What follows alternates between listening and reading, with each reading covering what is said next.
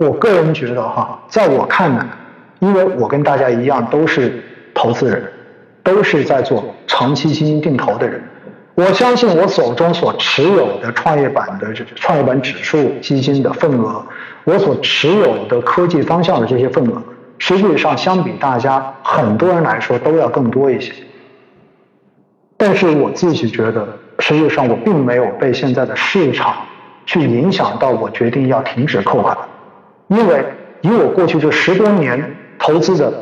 实际感受来说，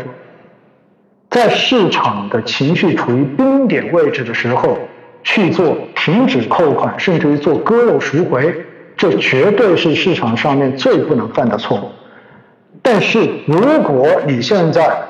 看到自己手中所持有的基金，看到这个浮亏，你已经觉得完全无法忍受，看一眼就要爆炸的话，那其实我觉得对于你来讲的话，适度的去转换一些基金，或者说适度的去减仓，一定是必要的。其实说一千道一万，我以前经常会说，投资是为了让生活变得更好，不让投资变成生活的负担。而如果这个投资的亏损浮亏让你变得已经非常的脾气不好，变得影响家庭和睦，影响你的日常生活的时候，那么只能说明你现在所持有的东西已经远远的超过了你的这个承受能力。所以仓位的控制尤为重要。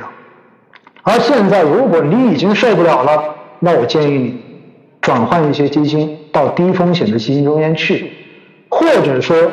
检视一下自己手中所持有的主动管理型基金，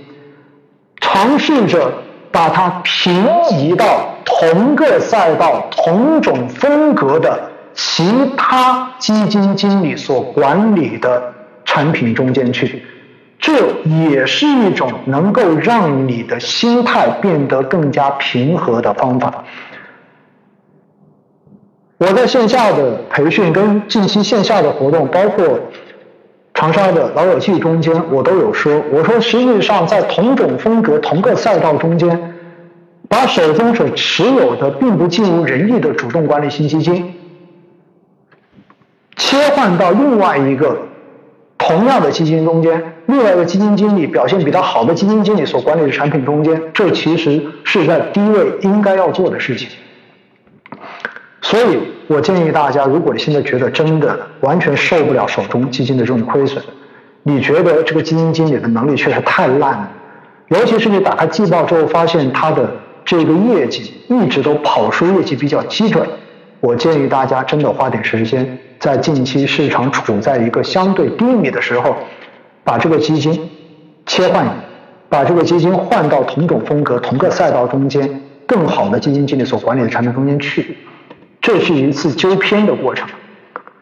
也是一次纠错的过程。我可以告诉大家，我非常坦白的告诉大家，在过去的这一周，应该不止一周哈，在过去的这两周时间，我已经把我手中所持有的。三只，我个人觉得基金经理表现不能够让我满意的主动管理型基金，都做了这样子的转换，就是把它转到了我现在更加认可的基金经理所管理的产品中间去。这是我在过去两周所做的事情。指数没有做任何的改变，因为指数差别不大，你换来换去没什么意义。但是主动管理型基金，我是有三只全部都做了转换。而且转完之后，看我现在的持仓，我自己的心情我都觉得会要好很多，因为至少你知道，